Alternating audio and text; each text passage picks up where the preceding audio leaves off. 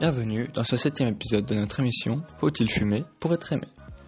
Nous nous sommes précédemment posé la question de savoir si le fait que la cigarette ait un tel succès lors de rassemblements de personnes soit dû à la confiance en soi que la fumée accorderait aux fumeurs. Il faut savoir que c'est un faux ressenti. Explication. Le fumeur est généralement convaincu que la cigarette l'aide à se détendre, qu'elle lui donne du courage et de la confiance en lui. Voici quelques témoignages pour vous le confirmer.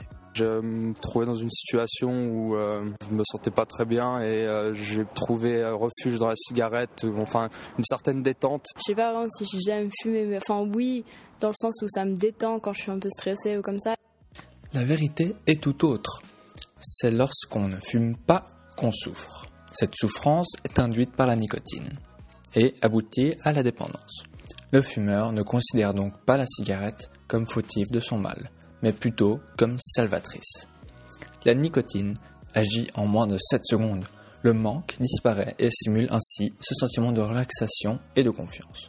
Nous nous sommes basés sur les ouvrages de David J. Myers et de Allen Carr. La confiance en soi joue un rôle important. Ce manque peut prendre diverses formes.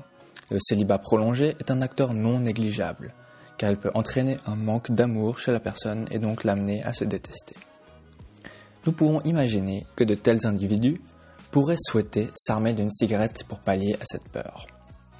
On peut aussi observer qu'un sentiment d'inutilité puisse s'installer chez la personne. Cela aboutit souvent à des périodes de stress et de pression élevées, généralement dans le cadre professionnel, mais aussi au niveau conjugal. L'individu pourrait donc rechercher le côté relaxant de la fumée. Finalement, une autre forme que peut prendre ce manque est l'image que la personne a d'elle-même. Cela concerne spécialement la jante féminine. Les femmes ont généralement plus de pression sociale que les hommes, car elles accordent en général trop d'importance aux événements extérieurs.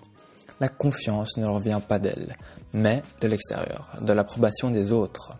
Il faut donc que leur silhouette soit parfaite. Le physique est un des aspects majeurs de l'image qu'elle renvoie. C'est ce que la société attend d'elle. Nous savons que la nicotine a pour effet de couper la faim, elle permet donc de rendre le régime plus supportable. Si, comme nous l'avons dit, la personne prend garde à afficher une bonne image d'elle, la cigarette ne nous semble pas être le meilleur moyen d'y pallier.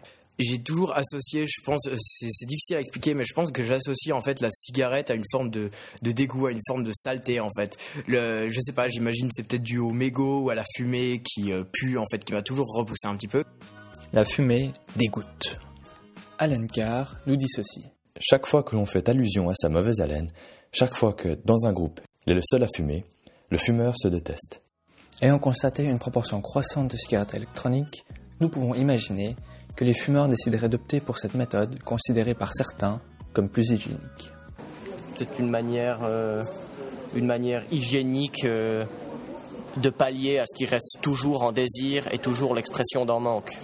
Les fumeurs, tels que Gaël Barman, ici dans son témoignage, ne sont pas convaincus par la cigarette électronique.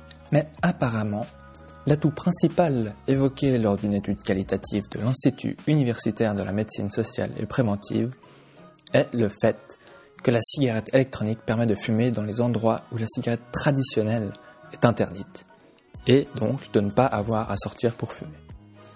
Cette étude a également rapporté que la raison pour laquelle les gens commencent est surtout par curiosité l'arrêt du tabagisme étant rarement évoqué. Nous avons donc demandé à des jeunes comment ils percevaient cette manière de fumer. Euh, bah, la cigarette électronique, euh, je suis pas extrêmement fan, mais le simple, moi, la simple idée de consommer euh, la, plante de tabac en elle-même m'attire plus que de m'essayer, que d'essayer une nouvelle méthode électrique technologique. Ça ne m'intéresse pas vraiment. Euh, moi, je trouve que c'est pire dans le sens où euh, on ne sait pas exactement encore ce qu'il y a dedans.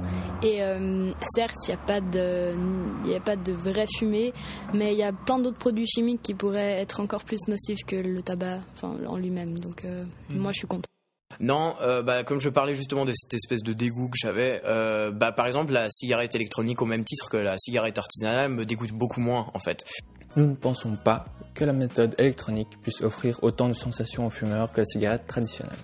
Pour revenir à la confiance en soi, une personne non fumeuse, de base, ne pourra pas bénéficier de ce sentiment induit, car il faut déjà être dépendant de la cigarette pour le remarquer.